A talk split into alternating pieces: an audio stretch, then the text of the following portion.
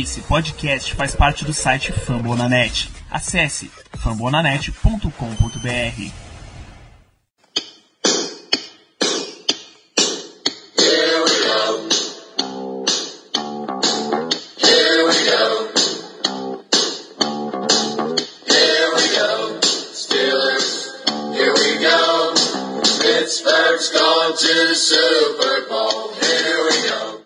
bem, pessoal. Estamos aqui hoje para mais uma edição do Black Yellow Brasil Podcast, edição de número 92, quase lá na querida, na sonhada edição centenária deste programa maravilhoso que fala sobre o Pittsburgh Steelers em parceria com o Fumble na Net.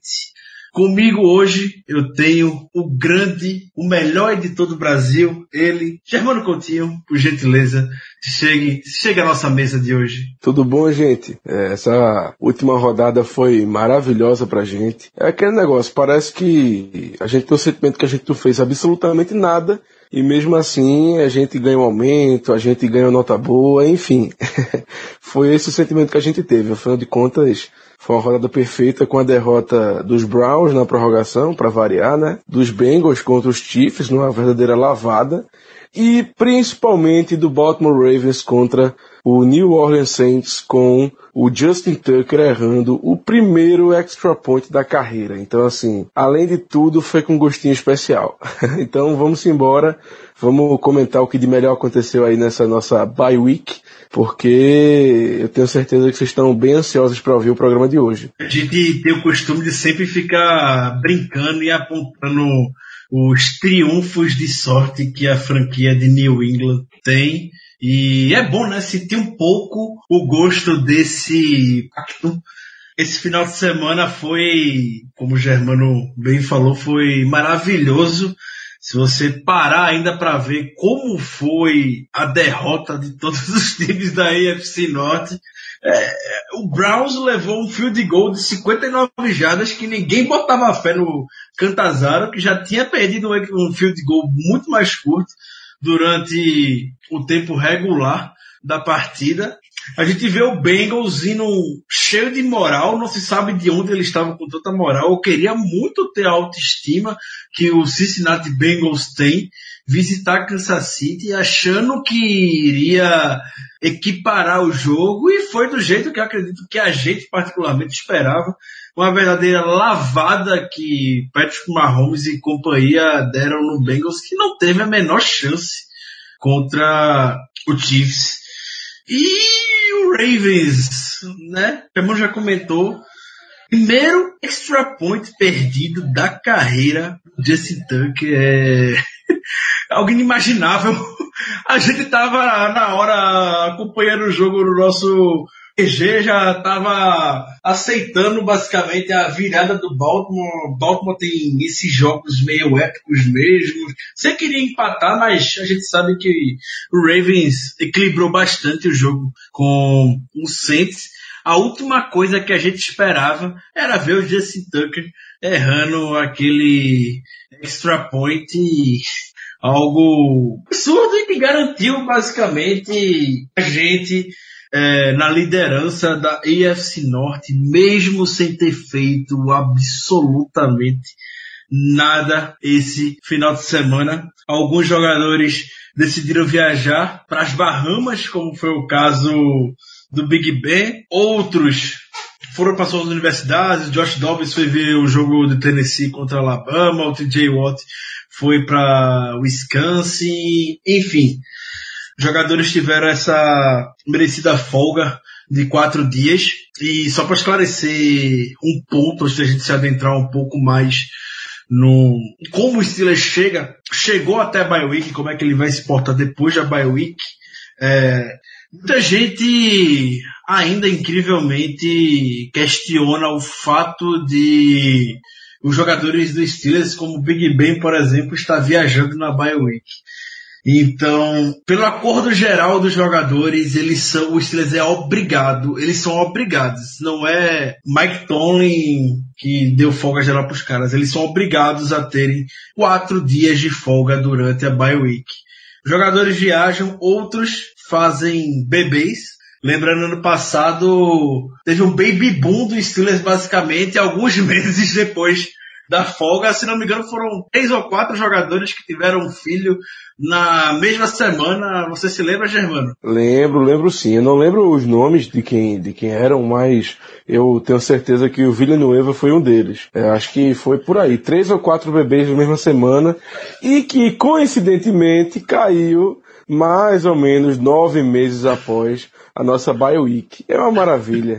É, eu diria que, eu diria que, é porque eu não estou lembrando o nome do jogador agora. Não foi dos Steelers, mas ele deu uma declaração faz pouco tempo na mídia, através do Twitter dele, que eu, eu não, eu não realmente não lembro quem era. Acho que ele é um jogador de Buffalo, que disse não. que, tu lembra quem era? É, se não me engano, foi o Bruce Irving, do Raiders. Isso, do Raiders. Pronto, ele falou que não tinha o que fazer por lá e que, portanto, ele fazia beber. É, é basicamente isso.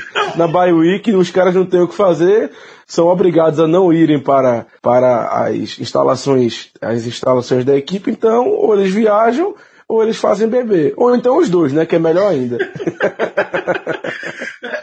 Só para fechar esse assunto, já que chegamos a esse ponto, o Jordan Matthews, que agora voltou para o Eagles, mas que foi um andarilho nas últimas duas, na última temporada, pela NFL, falou a mesma coisa de Buffalo, que ele, Buffalo ele não tinha, não tinha o que fazer e acabou tendo filho. Não tinha o que fazer, foi fazer bebê. Então era isso mesmo. Eu tava, eu tava querendo o... lembrar o nome de quem era, porque eu tinha certeza que era em Buffalo, tem alguma coisa em Buffalo. É, o, o, Bruce Irving, depois do jogo em Londres pelo Raiders, ele meio que entregou como estava o clima no vestiário de Oakland, o pessoal perguntando como é que ele se sentia pela fase que Oakland vive e tudo mais, e ele falou algo do tipo, ah, eu tô bem, tá tudo tranquilo, eu tenho uma esposa muito linda em casa, só quero chegar lá e fazer alguns bebês.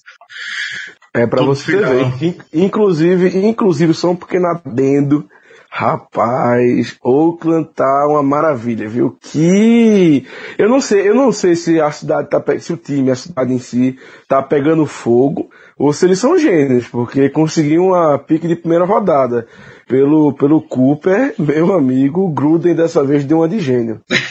É, ou é besta ou é bestial, como diz o ditado né?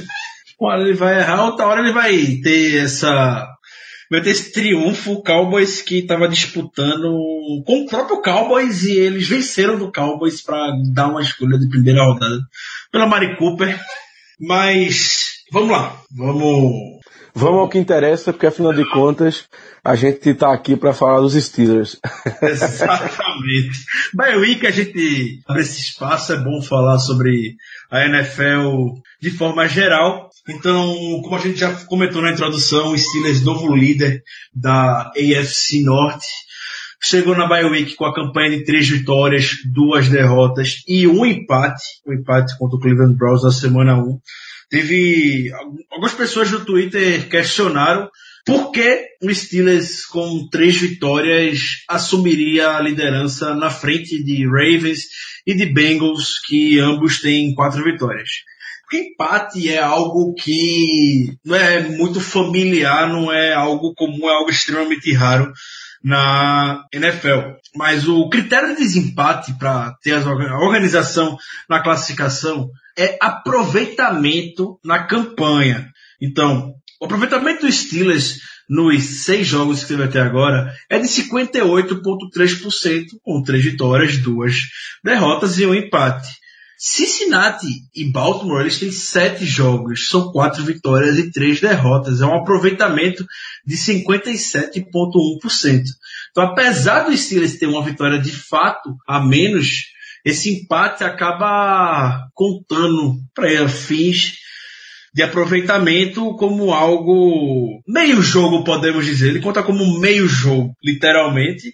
E isso faz com que a gente fique na frente dos nossos adversários. O Steelers geralmente, na partida depois da bye week, nos últimos anos, vem enfrentando um pouco de dificuldade. Geralmente não são atuações que a gente espera que estejam dentro da expectativa do time que vem na bye week que tem um dia a mais de preparação. É a vantagem dos Steelers hoje na segunda-feira já começando a preparação para o jogo contra o Cleveland Browns. Mas, de forma geral, eu falo que não é muito positivo depois do primeiro jogo, mas de forma geral, após a bye week, o Steelers tende a crescer na temporada. E desde 2014, já são 28 jogos depois da bye week do Steelers e esse time tem 22 vitórias e apenas 6 derrotas. A gente comentou no podcast no início da temporada, prevendo como seria o calendário do Steelers, a importância de a gente começar bem em 2018, porque de fato, a, depois da bye week, o buraco para a equipe é muito mais embaixo. E o nosso início foi, não como a gente esperava, mas de acordo com o que se projetava, principalmente depois do jogo, na segunda partida contra perdão, depois da derrota contra o Ravens, é, não era algo que a gente estava otimista. E duas semanas depois já houve uma reviravolta. A gente já está na liderança da nossa divisão. Então, com isso em mente, Germano, Falando até a bye week, você considera que a gente está dentro do esperado ou abaixo do esperado? Eu não vou citar acima do esperado, porque realmente até a bye week, até agora, a gente esperava muito mais. A percepção que você tem com relação a esses Steelers até a bye week? Olha, é um pouco difícil da gente falar porque a nossa campanha, ela é uma coisa atípica, né?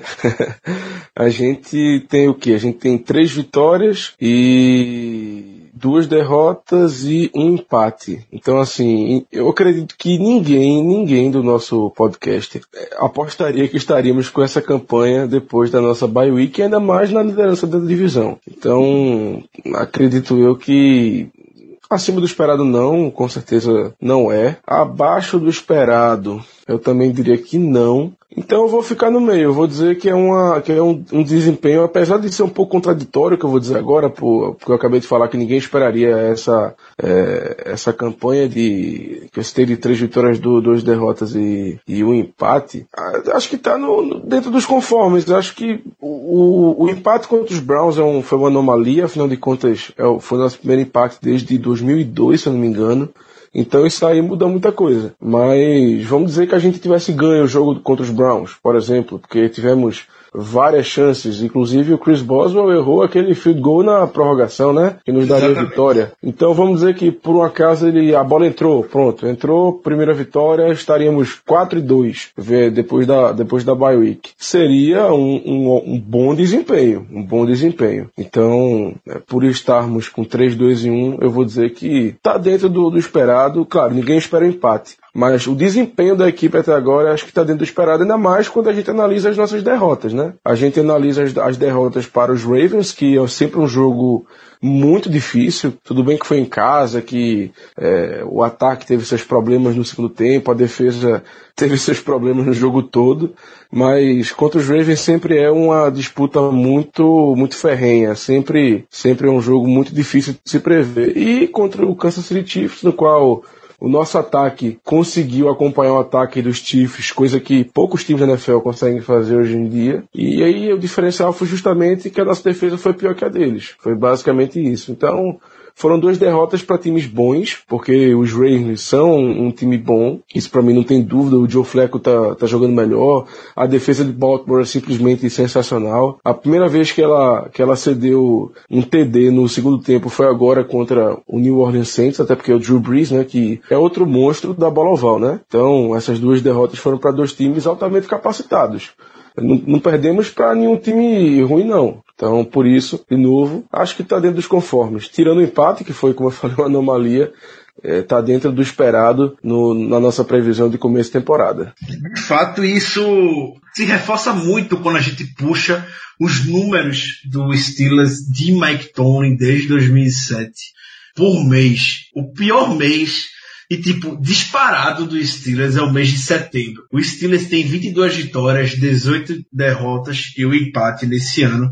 Um aproveitamento de 50, 54,9%. É o único mês que o Steelers tem um aproveitamento dentro da casa dos 50%. Os demais Tanto outubro quanto novembro chega a quase 70% e dezembro supera 70%. Então, como sempre, o, o Steelers é o time mais previsível, imprevisível, se se puder afirmar, da NFL. Então, de fato, eu também estou no, no mesmo barco que o Germano. Por fim, a gente não começou com uma boa projeção.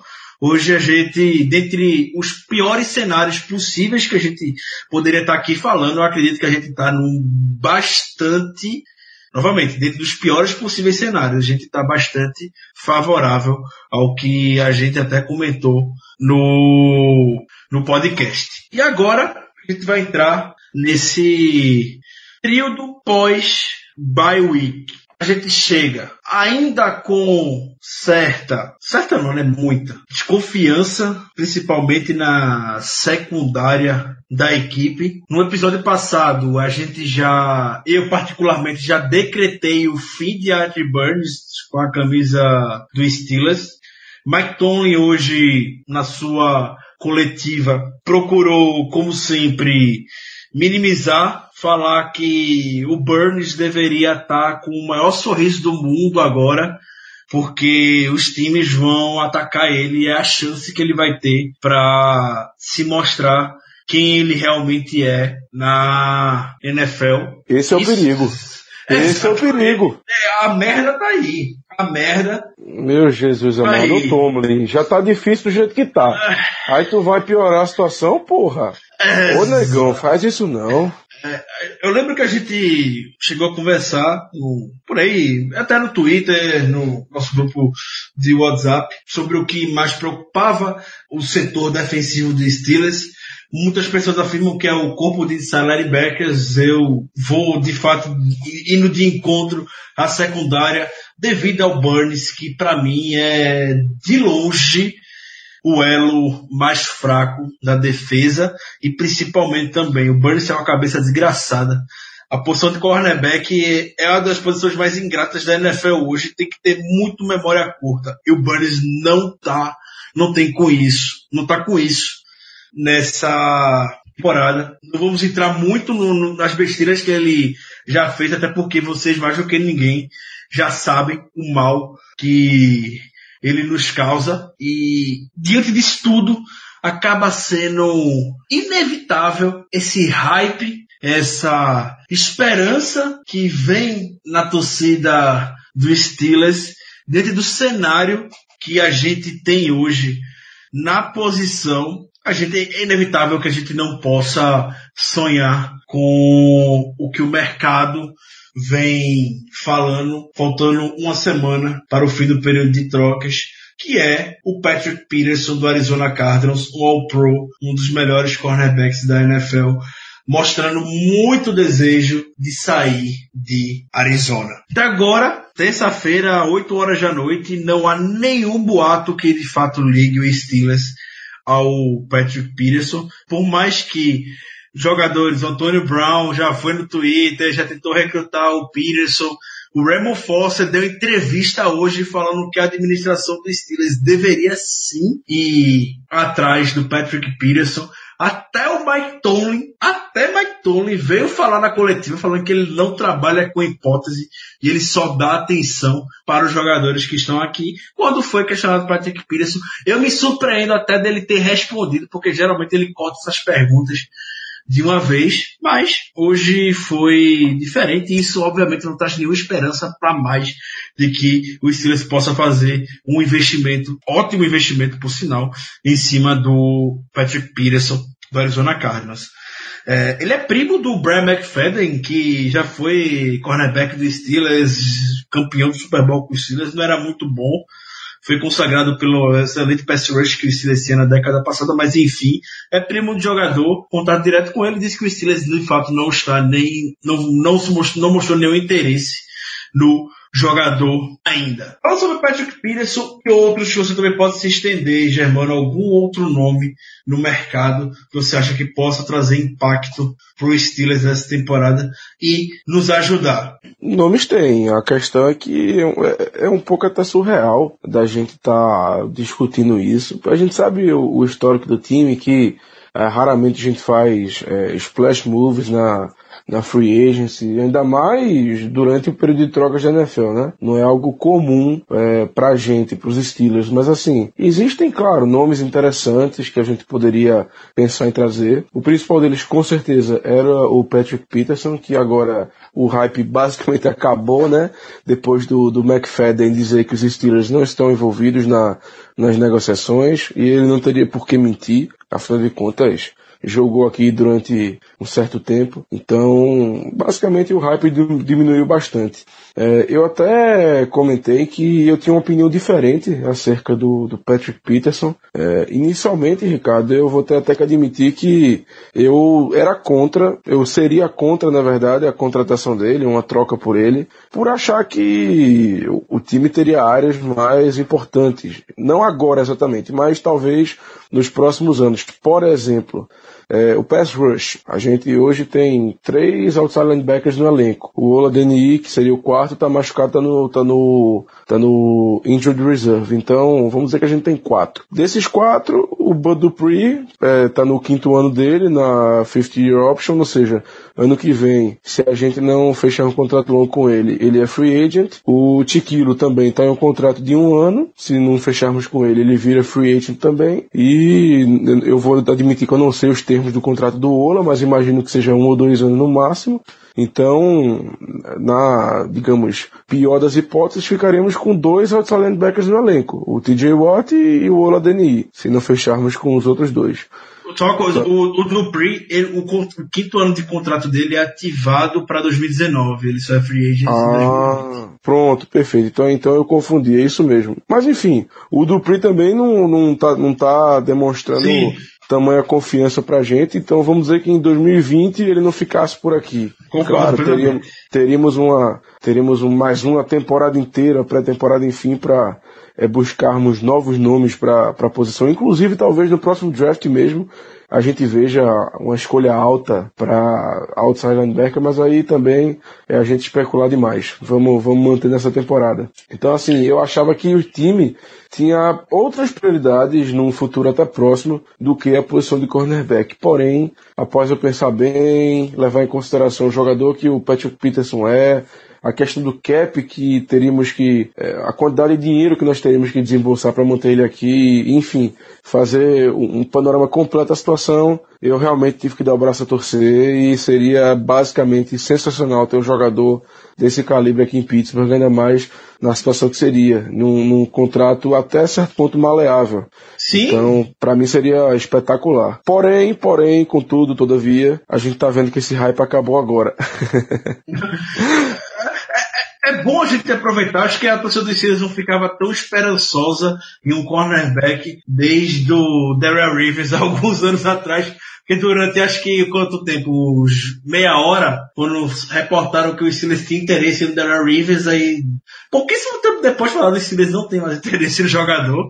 Obviamente era naquela época que o Rivers estava pedindo um contrato multimilionário, foi, foi um dos jogadores mais bem pagos de defesa em toda a liga e a gente sabe que os Steelers não faz esse tipo de movimento. De investimento. É, esse tipo de investimento, mas de fato o, o Peterson ele tá para ter um impacto de 6.5 M no cap, 6.5 milhões no cap para esse ano. Ele tem 11 milhões para 2019 e 12 milhões para 2020. O Truman Johnson tem 15 milhões e o Malcolm Butler acabou de ganhar 30 milhões garantidos do Tennessee Titans. Então, é, é, a, gente, a gente fica na esperança, mas a gente, no fundo, aquela parte racional, aquele 1% racional, sabe que o Steelers não vai fazer um move ousado como esse. A última vez que o Steelers trocou no mês de outubro por alguém foi coincidentemente para o com o Cardinals também foi o Levi, o Levi Brown, que nem chegou a jogar um snap no Steelers. E o jogo. Nossa senhora, essa não, essa troca. Não, não digo nem a troca. Mas esse jogador, meu amigo. Ele se machucou no aquecimento antes do primeiro jogo do Steelers e ficou fora da temporada. Foi aí que a gente descobriu o Kelvin Mitchell para ser o left tackle da equipe. Para você ver o Steelers, a, a, eu, eu tô. Eu, antes de comentar isso, eu tô trabalhando num cenário onde o Steelers está disposto a abrir uma escolha de primeira rodada para trazer o Pat porque eu daria seguro, eu daria tranquilamente a escolha de primeira rodada por um talento do quilate do Patrick Pires.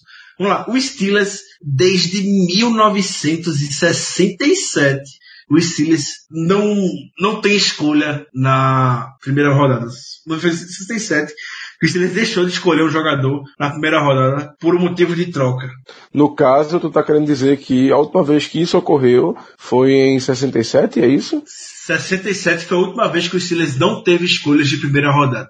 Ah, entendi, entendi, beleza. Que o Steelers abriria a mão da primeira rodada para trazer o Pearson, eu abriria novamente, eu abriria tranquilaço. A escolha da primeira rodada por ele. Fácil, fácil. Oxe, eu também. Eu, eu como eu falei para você, primeiramente eu até era contra a vinda dele por diversos motivos, mas depois de analisar bem, com certeza, manda a primeira rodada mesmo. O cara vai chegar aqui para não para competir, mas para sinceramente ganhar a vaga do, do Art Burns, o que não é muito difícil.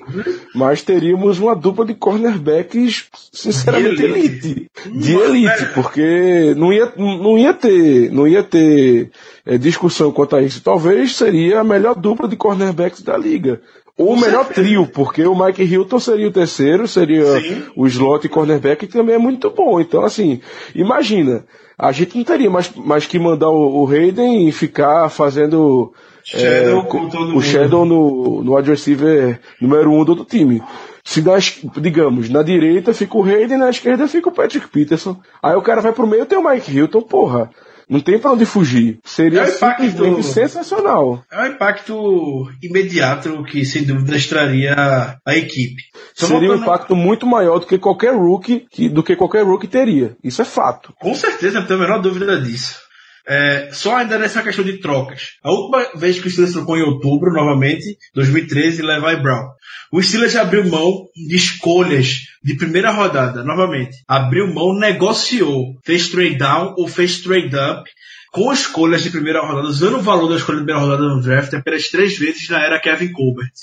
E isso foi em 2001, onde eles escolheram o Casey Hampton na primeira rodada. Deu Em muito 2000 certo. Em 2003, quando escolheram nada mais nada menos do que Troy Polamalu na primeira rodada. Não preciso tecer mais nenhum comentário. Em 2006, eles trocaram, fizeram o trade, pegaram o Santonio Holmes, MVP do Super Bowl 43. Rapaz, por que a gente não faz uma troca dessa todo ano, hein, bicho? Porque a gente não faz um trade up um trade down todo ano, porque ao que parece sempre dá certo. É impressionante. A escolha de primeira rodada, de fato, o Steelers quando faz o move sabe muito bem o que, o valor que ela tem. E sinceramente eu nunca vi, nunca vi. Eu comentei no Twitter. Eu sou, o o Germano, o pessoal me conhece há muito tempo, sabe que eu não entro nessas hype, nessas ondas, que geralmente grande parte da torcida fica por jogador. Porque, sinceramente, eu já estou muito. Já, a gente já está, de forma geral, muito acostumado com o jeito como o Steelers opera os negócios. Mas essa troca do Patrick Peterson faz total sentido para Pittsburgh. E eu, eu não consigo entender porque quando chegar o final do ano, a gente pode ir para os playoffs, a gente vai levar, pode levar uma pizza, seja lá para quem for. A gente pode perder pro Chiefs, a gente pode perder pro Patriots, a gente vai estar aqui lamentando, chorando, pensando, e se o Steelers tivesse feito aquele move para trazer o Peterson em outubro? Então, foi um Até porque, questionamento. Ricardo, até porque, Ricardo, a gente sabe, no fundo do coração, infelizmente, a gente sabe que ele vai acabar em New England, né? Então, Exatamente. por uma escolha de terceira rodada. Com certeza. O Peter já mostrou interesse no jogador, então, questão de tempo até isso. É o que a gente já comentou alguns episódios atrás. O Steelers precisa talvez passar por uma. na gestão mesmo, na cabeça que. o pessoal que comanda o futebol americano do Steelers ver um pouco o que é que a liga tá fazendo e ser um pouco mais agressivo. Só isso. Ser um pouco mais agressivo. A gente não tá pedindo muito, não. Só um pouco mais essas pontuais. E o pior, Ricardo, é que o cenário para contratação, para uma possível contratação do Patrick Peterson, não poderia ser melhor, sinceramente, não podia ser melhor. A gente, tá, a gente tá gastando, a gente tá gastando esse ano um valor alto com o Shazier, se eu não me engano são 8 milhões no, no cap. A gente gasta um valor relativamente alto com o Marcos Gilbert, que ou tá no último ano de contrato, ou é o penúltimo. Enfim, a gente tem o Bell nem se fala, né, que são os 14 milhões de tag dele. Então assim, é dinheiro a gente teria para manter o Patrick Peterson, mesmo que se, mesmo que fosse nesses últimos, digamos, dois anos de contrato dele. A gente teria sim dinheiro para manter. Então imagina, a gente, vamos dizer que o Bell vai embora na, na, na próxima temporada, que é, sinceramente é, parece que é fato já, não tem mais o que fazer. E aí a gente simplesmente trocaria o cap do Bell, que é de 14 milhões, pelo Patrick Peterson, porra. Meu amigo, eu juro por Deus que eu ia para Pittsburgh e beijava o pé do Kevin Cole, porque seria um atacante de gênio. Simplesmente, não tem, não tem coisa melhor, não tem alternativa melhor. Seria basicamente trocar um jogador que vai embora por um jogador que vai ficar por pelo menos uns dois anos e que vai alavancar em muito as nossas chances de Super Bowl. Seria basicamente isso.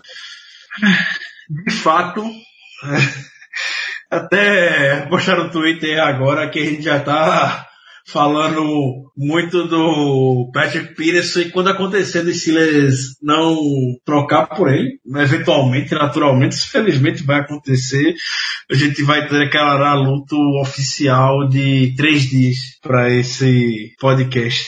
Mas, Nosso luto vai ser muito maior porque no lugar que o Patrick Peterson ficaria, vai estar o nosso queridíssimo Art Burns. Então. oh meu Deus. Oh meu Deus, é, é, você, é, você, sonhar, é você sonhar com, com paraíso e acordar no inferno. É uma beleza. Ai, ai. Você já me citou agora há pouco o Le'Veon Bell. É inevitável que a gente não fale toda semana sobre esse traste, sobre o intragável. É... Mas uma semana não é novidade para ninguém, eu nem posto mais no Twitter isso. Não é novidade para ninguém, Bell não se apresentou de novo. Segue sem previsão de quando ele vai dar as caras. Mas, diante de tudo que vem se desenhando, o Bell já disse que ele não quer ser trocado. O mais lógico seria ele se apresentar um minuto depois do final do período de trocas, que é no, no próximo dia 30 de outubro, às 17 horas, horário de Brasília. 17 horas e um minuto. Eu não duvido nada, Bel já tá lá na porta do Steelers, abrindo tudo para se apresentar. É... Não, a gente não pode usar ele de fato como moeda de troca. Ele não assinou o contrato, então caso você esteja sonhando, deslumbrando uma troca, obviamente não pelo Patrick Peterson, porque ele não, Bell, óbvio, não tem espaço lá em Arizona com o David Johnson. Mas se você quisesse usar ele como de troca para acumular piques ou algo do tipo agora, não conseguiria. Ele não é jogador do Steelers teoricamente, que não assinou nada, não tem nenhum compromisso com a instituição. Então a gente não tem direito nenhum de chegar e trocar ele. Só para a gente amarrar esse, essa questão de trocas e mudar e, pra, rumo ao próximo bloco, Germano, você sinceramente vê alguém que o Steelers, obviamente, Le'Veon Bell não pode. Algum outro jogador de Steelers que possa servir como moeda de troca pela liga, eu já deixo minha resposta, sinceramente, não vejo nenhum. Eu concordo, eu não vejo nenhum não. Não vislumbro nenhuma possibilidade de troca com qualquer outro tipo de jogador do elenco. Realmente não vejo. O Twitter fala muito, ah, vai ter que trocar o Sensible e o Burns. Sensible e Burns são dois dos piores cornerbacks da NFL. Se, ah. Eu sei que Kevin Colbert tira o coelho da cartola vez ou outra, mas disso aí ele não foi conseguindo tirar nada. A gente, na verdade, podia fazer uma troca envolvendo os dois, aí eu até concordo. Mas seria nos moldes do que o Browns fez com o Osweiler, né? Ele basicamente comprou uma, uma pique de, de primeira rodada ou foi segunda é, rodada. A, a, tinha cap para atingir aquele absurdo que o Houston, Texas deu para ele. O Browns a cap realmente foi lá e comprou. Eu não vejo ninguém, nenhum, por mais incompetentes GMs que tem pela NFL, eu não vejo nenhum chegando, ligando pro Steelers pedindo Ari Burns, Corey Sensible, ou seja lá, que outro jogador. Rapaz, eu até, eu até vislumbro, é, Ricardo, uma possibilidade. Assim, claro que eu tô brincando, eu tô brincando pro, pros ouvintes não pensarem que eu tô falando sério. eu só. Mas assim, imagina um GM ligando e falando, ó, eu aceito tu me dar o Art Burns e o Cessabor, mas em, contra, em, em, em contraprestação, é, tu vai me dar uma escolha de quarta rodada e eu te mando uma de sétima. Aí é negócio. Aí é negócio. Mas tirando isso, não tem, pô, não tem. É brincadeira minha. Não existe possibilidade, não. Realmente nos pegaria muito de surpresa ter qualquer tipo de troca envolvendo jogador dos Steelers, porque, é, tirando o Bell, que, como você falou, não pode ser trocado, é, ou, ou, o jogador é titular incontestável, ou não tem valor suficiente de troca para que a gente, seja, a gente tenha interesse. Basicamente isso. A gente, só para a gente já falou do período pré-bye week, a gente falou agora sobre as trocas. Sabe que é um assunto que, de forma geral, vocês gostam, bastante a gente também gosta de vislumbrar isso. Esse é o ponto que a gente vai chegar mais perto do Patrick Peterson é, no Steelers. Se a gente não pode ter ele, a gente fala sobre ele, sonha com ele, verifica, veja possibilidades que a gente possa, por um milagre, ir atrás dele. E agora a gente vai falar sobre esse período pós-bye week. Como falei no início, o Steelers tem uma, talvez, a melhor campanha da NFL pós-bye week desde 2014. São 22 vitórias e 6 derrotas apenas. É a hora que o time cresce. A gente, Germano, a gente pode ficar animado com o resto da temporada do Steelers, apesar da tabela não ser tão favorável. A gente vai enfrentar um Browns em Pittsburgh, a gente vai receber o Ravens, a gente, re, perdão, a gente recebe o Browns, visita Baltimore, recebe o Panthers, depois visita Jacksonville, visita Denver, recebe San Diego, visita Oakland, recebe New England, depois visita New Orleans e recebe Cincinnati para encerrar a temporada. Você vislumbra coisas positivas? Positivas eu digo para o Steelers manter como se encontra hoje, de repente terminar, sei lá, com 12 vitórias, com 11, com 11 vitórias, seria para mim o cenário mais otimista dos otimistas possíveis. Qual seria a sua percepção, Gemma? Ricardo, para ser muito honesto, eu não faço ideia, porque o nosso time é muito bipolar. Eu tenho plena convicção de que os Steelers atual, que assim, o time atual, é, o, o Steelers atual, ele consegue ganhar de qualquer time da liga. Isso para mim eu tenho plena convicção. Ainda, inclusive de do nosso nossa pedra no sapato dos últimos anos, que é New England, mas eu tenho plena convicção de que sim, a gente conseguiria ganhar. Porém, eu também tenho plena convicção que nós conseguiríamos perder de pelo menos uns dois terços da liga também. É, a bipolaridade desse time é desse tamanho, é, é grande assim mesmo. Então, eu não sei, eu realmente não, não, posso te dizer, eu estaria mentindo, eu estaria apenas especulando, mas esse time uma semana pode parecer o melhor, a melhor equipe da liga e na outra perder para o Cleveland Browns, por exemplo. Entendeu? Então a gente, a gente não pode, não sabe muito bem o que esperar. É um pouco difícil de prever, mas eu vou com, eu, eu vou com, um pouco com você, Ricardo. Acho que 12-4, 11-5 seria bastante otimista. A, a nossa disputa, na verdade, é para ganhar a divisão esse ano. É simplesmente para ganhar a divisão e garantir nossa vaga de playoff desse modo. Porque para conseguir de 2, de 1, um, eu acho que é melhor já ir tirando o cavalo da chuva, porque não vai acontecer. Ah, não, eu também não tenho a menor dúvida. O Patriots teve esse triunfo contra o Chiefs no último final de semana. É aquele típico jogo quando chegar semana 17 vai diferenciar as equipes para o Patriots garantir por mais um ano a seed 1 da, da conferência. É, e tem o Chargers também que tá já um pouco mais à frente, tá com cinco vitórias e duas derrotas. São dois jogos, se a gente. Um, dois jogos não, que tem um empate, mas um jogo e meio na frente do Steelers, uma vitória no confronto direto não tiraria em si a vantagem, só olhando novamente, olhando para dentro da conferência e para a seed de playoff.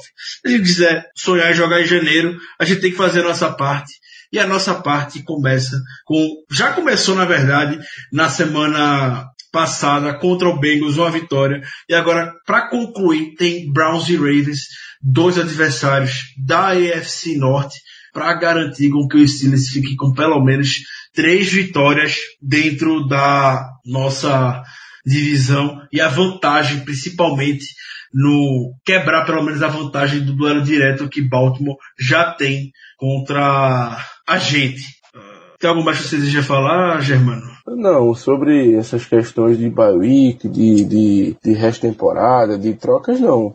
Acho que agora a gente parte para isso as ótimas e famigeradas perguntas dos ouvintes, né? E eu, eu vou ser muito sincero, eu adoro responder porque de vez em quando vem, vem cada pergunta que eu nunca tinha pensado, mas que são perguntas pertinentes, e também vem aquelas perguntas totalmente aleatórias que também nos fazem rir um pouquinho. Eu adoro as perguntas aleatórias, eu amo, eu amo os ouvintes e seguidores desse perfil. É, não poderíamos pedir pessoas que, pessoas melhores que nos acompanham só ver aqui, porque é bastante aleatório, soltou coincidência atrás do Norris Jenkins. Oi? O, o, Jason LeCafra acabou de postar no. Eu não sigo o Jason LeCafra porque ele faz muita. Motivos, motivos. é, ele. O Jason LeCafra. Eu gostava muito dele, mas hoje não muito. Mas o Steelers. É, é um dos times que está interessado no Janoris Jenkins e no Gary Collin do Oakland Raiders. O LaCafra apostou isso agora no Eita, então fica o registro, fica o registro, quem sabe faz ao vivo. Não, o programa ao vivo, né? Mas tá gravando aqui. É, enfim. Talvez é, porque o preço seja menor, né? Talvez. Eu lembro, não é a primeira vez que o Steelers fica interessado no Janoris Jenkins. O Steelers já em outras temporadas, perdão, não foi o Janoris Jenkins, foi o Truman Johnson, não foi o Janoris Jenkins que os Steelers estavam interessados em temporadas anteriores. Novamente, está interessado no Janoris Jenkins, não era o Truman Johnson, você já foi interessado no Johnson alguns anos atrás. Hoje, aparentemente, está no, tá no Jenkins, mas enfim, isso aí são cenas para a próxima semana. Mas isso, Ricardo, isso é muito bom. Isso é muito ah, bom, sem brincadeira nenhuma, porque mostra que o time está atrás, está interessado em cornerback. Isso é interessante. É, exatamente. O Steelers é um indício, não é o nome que a gente quer, mas pelo menos é algo de conforto pra gente. Maiores informações continuem seguindo arroba Black Yellow Brasil no Twitter. Black BR, a gente vai estar tá atualizando essas questões. Eu, eu creio que vai ter algum move para reforçar a porta do cornerback até o final da deadline de trade. Inclusive, Ricardo, essa, essa história do Janoris Jenkins não me surpreende, porque parece que os Giants é um dos times que está basicamente vendendo Fica todo mundo. Né? É, não duvidaria, é. inclusive, o próprio Lineman daqui a pouco tá vagando pela NFL já até semana que vem. Rapaz, eu acho que ele tá vagando aí pela tua casa, porque que barulho arretado, bicho. Brincadeira. tá vagando por aí. Mas assim, a, a, eu fui até olhar aqui, porque quem sabe faz ao vivo, né? Eu fui até olhar aqui os detalhes do contrato do General Jenkins. E assim, o cap hit dele para o ano que vem, 2019, e também para 2020, é de quase 15 milhões. É de quase 15 milhões. É, o cap hit dele para esse ano é de 10 milhões. Aí a gente teria que fazer, claro, a dedução dos jogos que ele já teve, enfim, não, não, não sei fazer a conta de quanto seria mais ou menos, porém, é, fica a informação para os ouvintes que nos próximos dois anos ele teria um cap hit de 15 milhões em cada ano. Algo que, na minha opinião, está um pouco acima do que a gente poderia pagar e principalmente do que ele traria para a gente em relação à performance dentro de campo. Então, para mim, o Jenkins está, na minha opinião, estaria descartado. Mas sei lá, né? Vai que. Vamos ver. Seria muito melhor trazer o Conley, que era um cara que eu, eu até gostava na, na época do draft dele, mas que lá em Oakland ele realmente não está conseguindo manter uma sequência de jogos. Então, se fosse para escolher um dos dois, eu escolheria o Conley pelo upside dele e também pelo preço, né? O custo-benefício dele para mim é melhor. Exatamente. É, voltando aqui agora para as perguntas da audiência, novamente muito obrigado para todos vocês que nos mandam as perguntinhas de sempre. A gente falou muito sobre o ataque, ou a defesa, perdão, de forma geral, da necessidade do cornerback para a equipe. E o Luan, ele quer que a gente fale sobre o James Washington e a quase zero utilização dele em campo. O que, é que a gente pode fazer, o que a gente acha do, de como não estão aproveitando bem o James Washington, porque de fato o ataque do Fitz, né, quando começou a engrenar, não tem, não conseguiu ainda um espaço para ele. Acredito que seja muito mais uma questão de que o nosso ataque é lotado de boas opções do que é, pelo, pelo, fato de que o, o James Washington estaria é, tendo desempenho ruim. Ele apareceu poucas vezes, mas em situações até importantes. Terceiras descidas, é, segundas descidas um pouco mais longas, também fazendo alguns bloqueios cruciais. Então, eu, eu tô satisfeito com o desempenho dele. Claro que por ser uma escolha de segunda rodada, pelo hype que ele veio é, de, de, de, Oklahoma, enfim, a gente talvez pensasse que ele teria um desempenho melhor do que é, está tendo agora. Eu, eu, eu, não, eu não diria nem com relação ao hype vindo do college. Falo especificamente do hype que a gente já saiu na pré-temporada, onde ele de fato jogou muito bem, fez recepções surreais, que era o que a gente realmente esperava, foi o que a gente viu no tape dele é, em Oklahoma. Mas, de forma geral, é, eu ainda não vejo o ataque do Steelers tão vertical assim como em temporadas anteriores e não vejo problema ou motivo para desespero agora.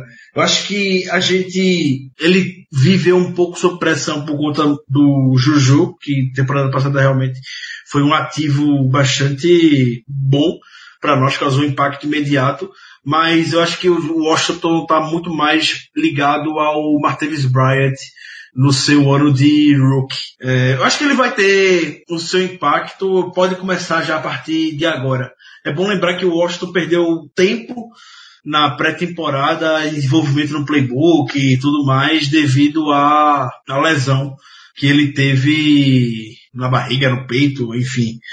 Ele teve uma lesão, perdeu tempo. Acredito que a bye week seja bom para não para ele se recuperar, porque ele já está saudável, mas para ele se inteirar mais com o playbook da equipe, eu continuo não tendo dúvidas que o James Washington vai ser um grande ativo e vai ser mais um dos wide receivers certeiros que o Steelers escolheu. E também não é, não é por falta de oportunidade, porque até em campo a gente consegue ver, não é como se ele não tivesse nem recebendo snaps, como é o caso do Dylan Samuels, por exemplo, o rookie, o running back escolhido. Ele aparece em campo, só de fato, quando o Big Ben aciona, não, talvez não seja melhor momento possível, ele não consegue a separação, é aqueles passes um pouco forçados.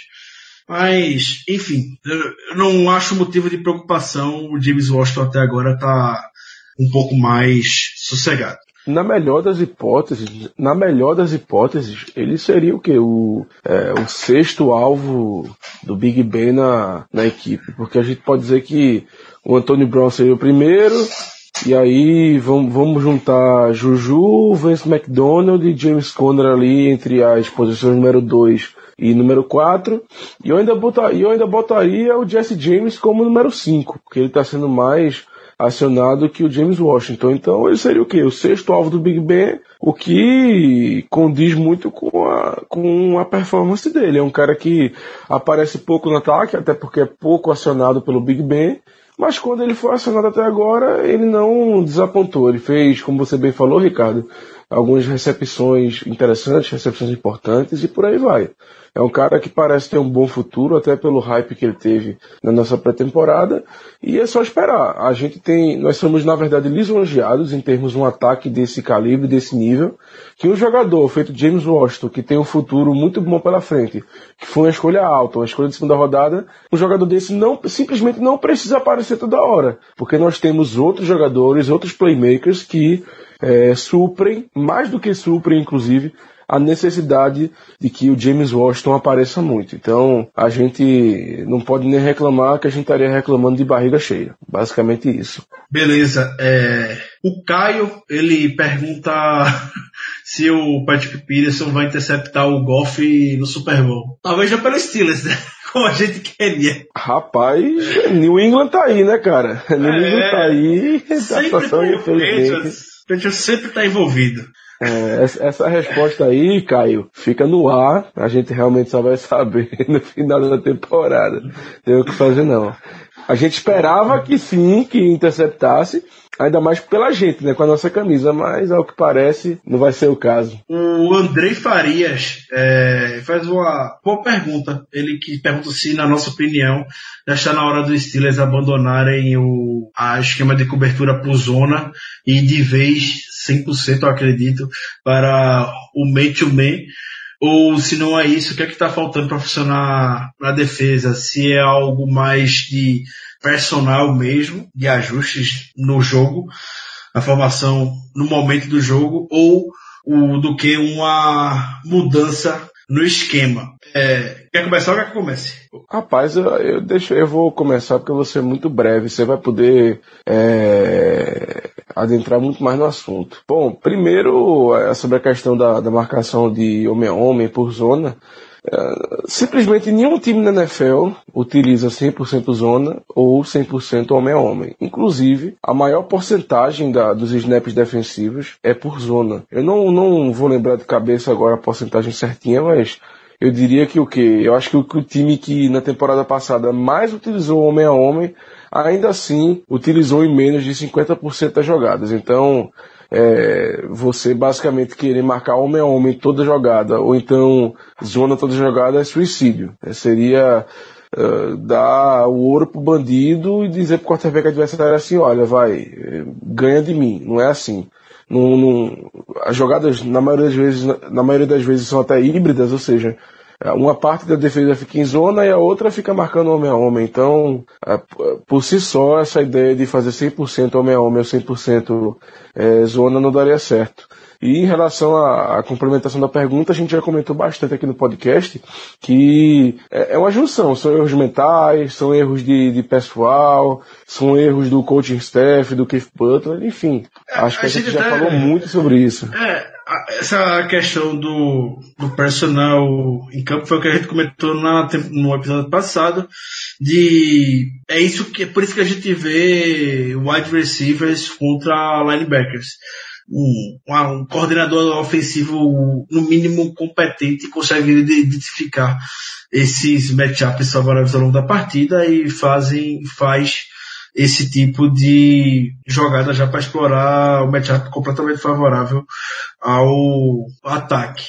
É, eu tô no, no mesmo time do Germano. Eu lembro que a gente até durante a péssima fase que a defesa vem vivendo, né? Se não era talvez hora de mudar o esquema, sair dessa, dessa base que hoje é um 3-4, inverter para um 4-3, enfim.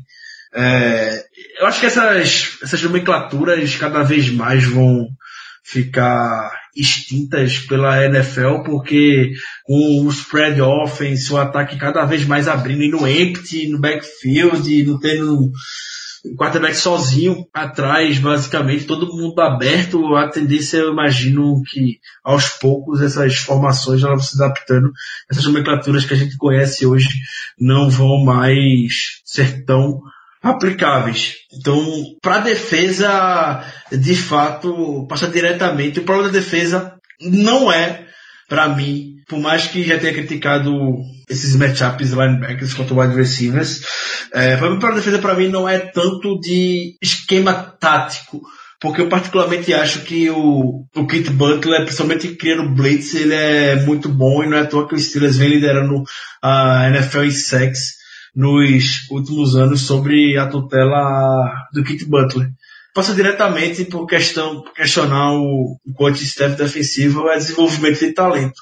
A gente já falou em outros episódios, a gente tem a defesa toda basicamente formada por jogadores de primeira ou segunda rodada do draft e a gente não consegue desenvolver o talento, reproduzir o mínimo possível em campo. Então, acho que passa diretamente por essa questão, André, passa muito mais a culpa do coach staff em cima de talento, desenvolvimento de jogador. O Rômulo Maia, ele questiona se a gente acredita se o James Conner pode vir a ser um dos grandes running backs da liga no futuro. Eu acredito que ele já é um dos grandes running backs da liga. Eu achei até interessante uma abordagem que o Atlanta Falcons fez é, no jogo antes contra o Giants. E o, o site do Falcons puxou uma matéria é, mostrando como o Saquon Barkley é bom e ele mostrou que ele é a junção de bons running backs da NFL e botou habilidades que o Todd Gurley tem, que outro running back que eu não lembro tem, e que o James Conner tem. Que o Barkley seria a junção de três grandes running backs da NFL hoje e achei bastante interessante eles terem citado o James Conner, foi lembrado pela NFL. Eu talvez acho que já botar o James Conner no panteão dos é, grandes running backs da, da NFL, é, talvez seja um pouco de exagero. Não porque ele não tem habilidade para isso, mas sim porque, é, querendo ou não, é o primeiro ano dele sendo titular. Ele entrava de um modo muito esparso no, no, nas temporadas passadas. Ele mal tinha snaps, até porque o Bell monopolizava, né? E com razão.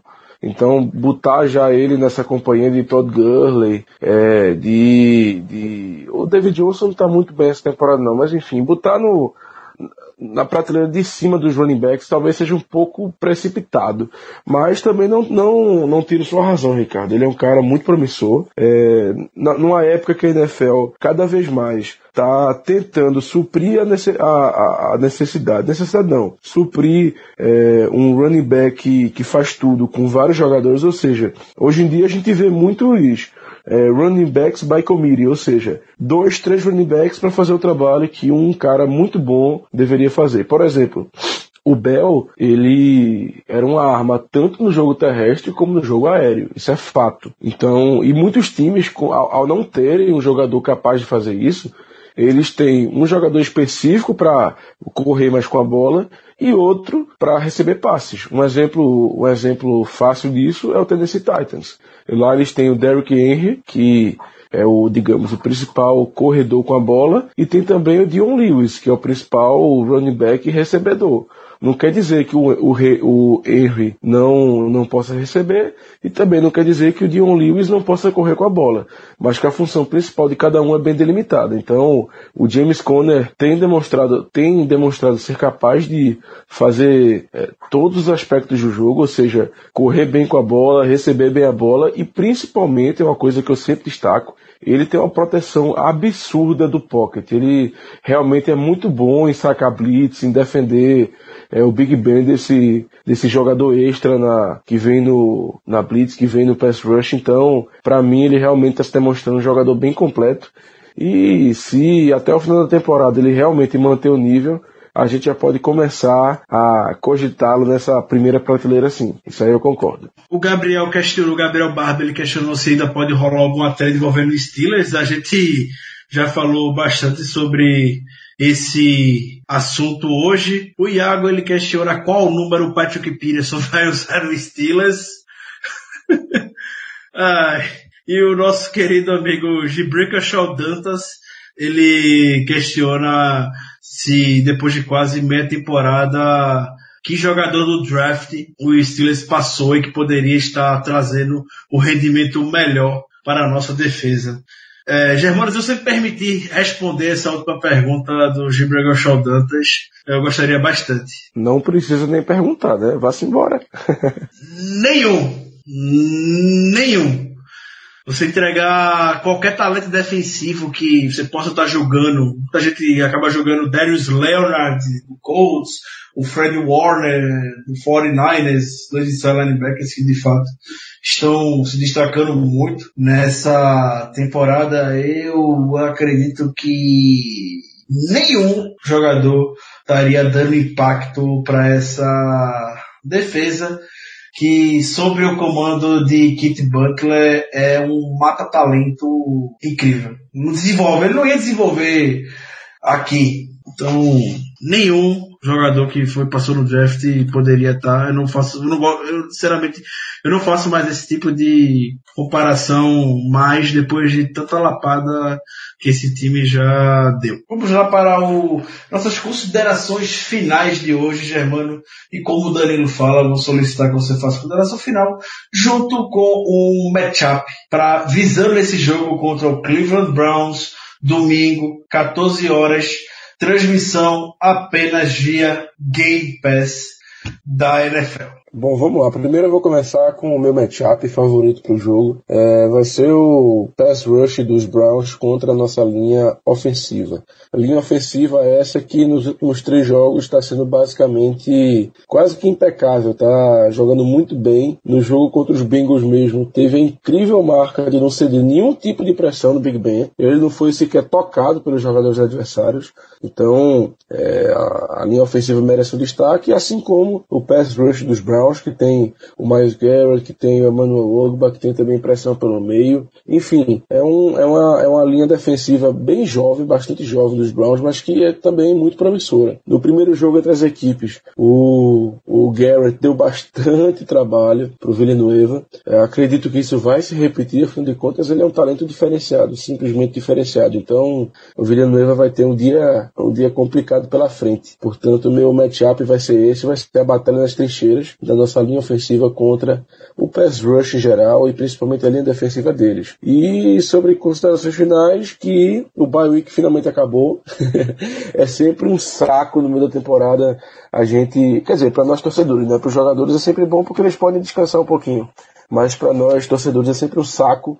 A gente num hype absurdo, na vontade de ver jogo, na secura, não sei o que, do nada, bye week dos estilos. A gente fica uma semana sem, sem ter o nosso queridíssimo Pittsburgh em campo. O que para mim foi bom, aproveitei para dar um passeio com a patroa, para dar uma viagenzinha que ela estava merecendo. E também é para você, né, Ricardo? Deu para também é, fazer uma, uma, uma, coisa legal com a patroa, que inclusive parece que foi aniversário dela, não é isso? É, correto, foi aniversário da nossa queridíssima varoa nesse último final de semana. No domingo, coincidentemente, como a vida é, a vida é bela, né? Aniversário da é patroa, bela, sendo domingo de baile do Steelers, é, não poderia pedir coisa melhor. A vida é muito sábia, cara, a vida é muito sábia. É, exatamente, sabe o que faz. Então minha Obrigado. consideração final fica, fica nisso, de que finalmente a bye week acabou e que semana que vem a gente tem Steelers em campo, que é o que a gente sempre quer ver. E eu lhe pergunto, Ricardo, me dê aí um matchup para o jogo e, por favor, suas considerações finais para o podcast dessa semana. O matchup para o jogo vai ser bastante inusitado. Eu não, eu, eu não vou falar de jogadores, o mais óbvio, então no seu time também é de fato o pass rush do Browns, que causou um, horrores na semana 1 contra a Big Ben, de fato, é o que vai chamar atenção em campo. Mas o meu matchup vai ser fora de campo, na sideline do Browns. O, o Hugh Jackson jogou o Todd Haley literalmente o, os americanos têm essa gíria, né? Esse ditado jogar embaixo do ônibus e o Rui Jackson vai meter a mão no ataque do Todd Haley. Vocês podem se preparar para o tamanho de presepada que esse ataque do Browns vai fazer no domingo. E eu tô muito ansioso, porque ninguém toca no ataque de Todd Haley. O Big Ben até falou hoje que no programa de rádio dele, ele foi questionado o que é que ele achava do, do, do Will Jackson querer se meter no ataque do Todd Haley. E ele falou meio, o Big Ben falou meio que no sentido, olha, Coach Haley não gosta muito disso não. Se fosse o Will Jackson, eu deixava isso de lado. Então, eu acredito que a gente possa se aproveitar de, disso na sideline do Browns. A gente sabe o tamanho do ego que o Haley tem. E ele não vai aceitar a chamada vindo do head coach na unidade dele, não. Pode certeza disso.